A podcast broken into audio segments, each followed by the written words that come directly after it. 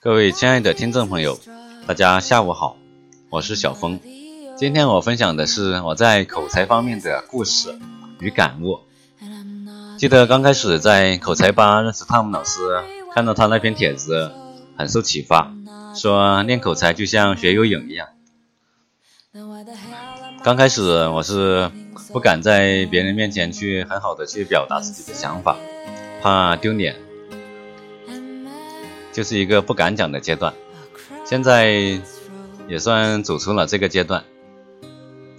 刚开始录制例子的时候，一两个小时可能都是需要去照着自己在电脑上写好的稿子去背，结果老是背到一半就卡壳，又得重来。那时候我就自己打脸说，怎么能力这么差，一一篇节目都录成这样子。到现在感觉好多了。我喜欢写日记啊，不过表达的太少，所以这个思维能力在表达的时候就跟不上。特别是印象很深，就是那次。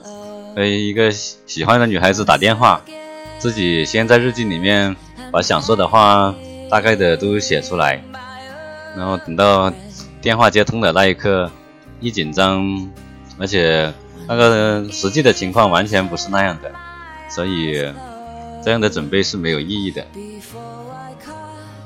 还有一次相亲见面，那位女孩她的偶像是周杰伦吧，她说想去看演唱会。然后见面的时候，我就又想往这个话题带，结果人家只是应付的说了几句，对这个不感冒。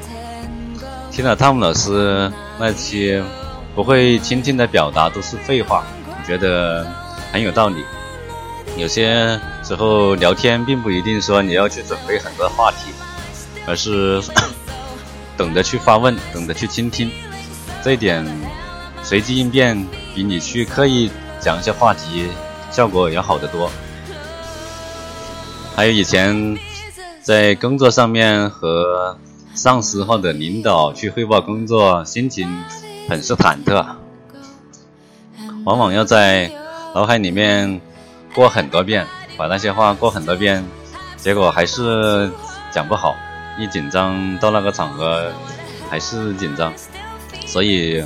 现在我觉得应该还是多加锻炼，这没有什么诀窍，都是这么锻炼过来，慢慢就好了。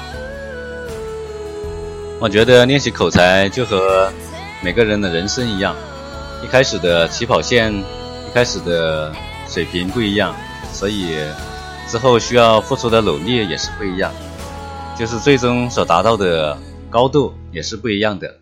但是我想，只要你付出了努力，你在自己的基础上面有了更好的进步，这就足够了，何必去活在别人的幸福里呢？今天的分享就到这里，谢谢大家的收听，再见。